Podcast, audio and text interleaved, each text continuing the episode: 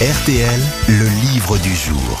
Le livre du jour est signé euh, Jean-Louis Fournier, un écrivain euh, qu'on aime bien. D'abord parce que, évidemment, on se souvient qu'il a été le réalisateur et complice de la minute de Monsieur Cyclopède de Pierre Desproges, qu'on lui doit pour les, les gens de ma génération euh, la Noiraude, vous savez, ce dessin euh, de cette vache au téléphone dans l'île aux enfants. Antivol aussi, l'oiseau qui avait le vertige. Mais c'est devenu euh, un très, très bon écrivain, souvent félicité pour ses œuvres, que ce soit Où on va papa, qu'il avait écrit en 2008, euh, Je ne suis pas seul à être seul, euh, Merci qui, merci mon chien. Autopsie, mon Ouais. autopsie. Oui, oui, il y a eu euh, Mon dernier cheveu blanc. Cheveux noirs. Cheveux noirs, mon, pardon, ouais. mon dernier cheveu noir. Tout ça sont effectivement des livres formidables écrits par Jean-Louis Fournier. Son dernier s'appelle, et on va l'avoir dans un instant au téléphone, Jean-Louis Fournier. Son dernier s'appelle Voff cherche femme immortelle. Euh, c'est un, un- bel hommage évidemment à son épouse euh, euh, décédée il y a un peu plus de dix ans maintenant. Il avait d'ailleurs euh, publié un livre qui s'appelait Voff en, en 2011. Et là, il a eu une idée euh, étonnante et, et incroyable. Il le raconte dès le début du livre. Euh, il rend évidemment d'abord euh, hommage à sa femme euh, euh, Sylvie euh, et, et- et il dit bah voilà, j'ai décidé de passer une petite annonce dans un journal. Voff cherche femme immortelle. Et il s'adresse à sa femme. Que penses-tu de mon annonce? Tu ne m'en veux pas, tu n'es pas jalouse. J'espère que tu te dis Fournier, j'ai eu ma dose, chacun son tour. Bon courage à la nouvelle.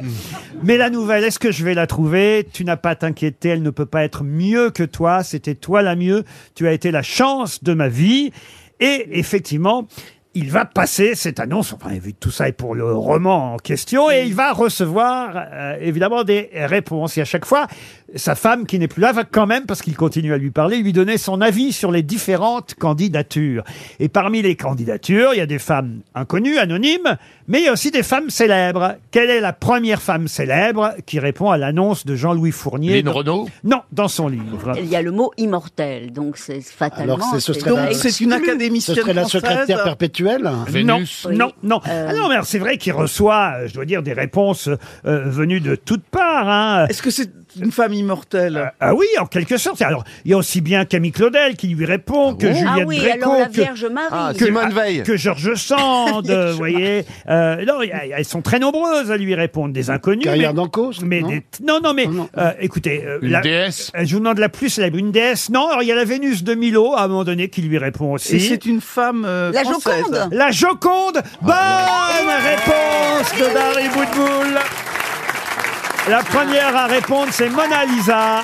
Bravo, bonjour Jean-Louis Fournier. Bonjour, monsieur Ruquier. Alors, j'ai pas demandé les trois premières célèbres euh, qui, euh, évidemment, euh, répondent à votre petite annonce parce que Mona Lisa, c'était effectivement euh, très facilement euh, euh, trouvable. Et ce qui est amusant. Bah, merci.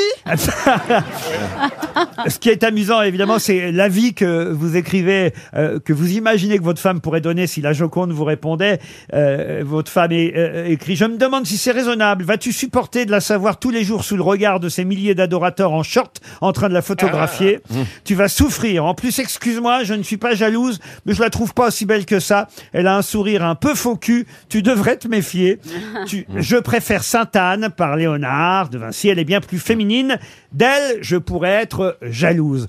Franchement, l'idée de votre livre est formidable. D'abord, c'est un bel hommage à votre femme, euh, Jean-Louis Fournier, mais en plus, c'est évidemment très très amusant à chaque fois. Alors pourquoi j'ai pas demandé les trois euh, femmes célèbres? Parce que la deuxième était trouvable.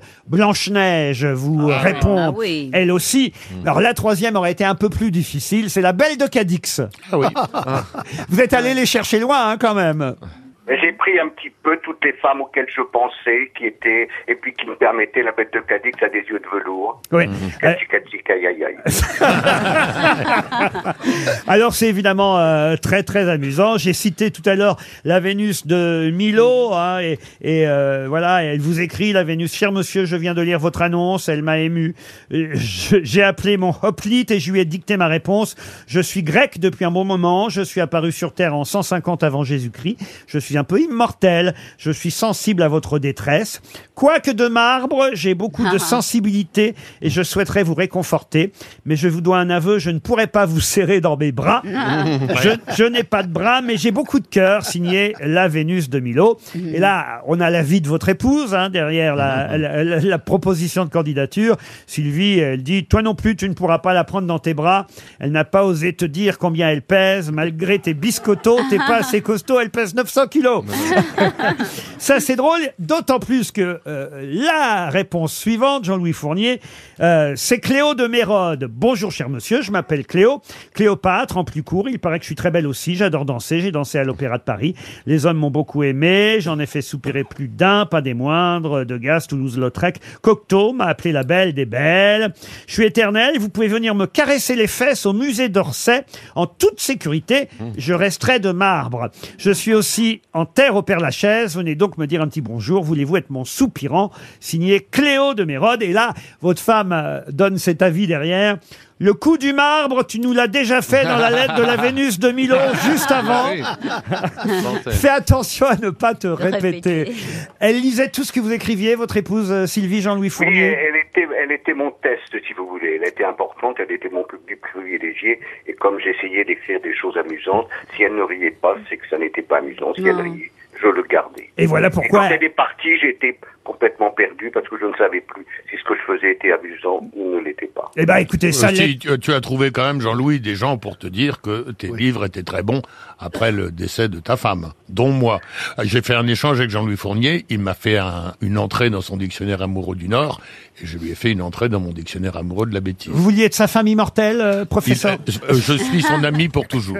Ah, c'est joli Oh, ça. Mais alors c'est vrai que c'est très drôle. La veuve joyeuse vous écrit ça, ça va faire plaisir à, à Roselyne Ah, Franz, Léard. Ah, eh oui, euh, cher monsieur, votre annonce m'a touché. Je suis moi aussi veuve. Étrange coïncidence, j'avais pensé à une annonce. Veuve joyeuse cherche veuf est à neuf.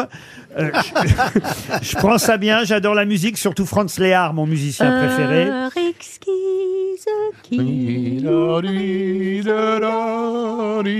Grâce à lui, j'arrive à être joyeuse. Allons au bal, je vous réserve une valse, vous me ferez tourner la tête. Je vous espère en état neuf, cher veuf, signé la veuve joyeuse. Et là, il y a votre femme qui donne son avis. Mon pauvre Jean-Louis, tu sais pas danser la valse, tu vas lui écraser les pieds.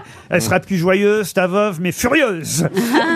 Bon, je vais pas toutes les citer parce qu'il faut laisser évidemment à nos auditeurs le soin de s'amuser et de découvrir tous les actes de candidature de toutes ces femmes qui vous. C'est une belle idée, euh, Jean-Louis Fournier, que vous avez eu là. Ben, merci. Oui, je pense que c'était une assez bonne idée.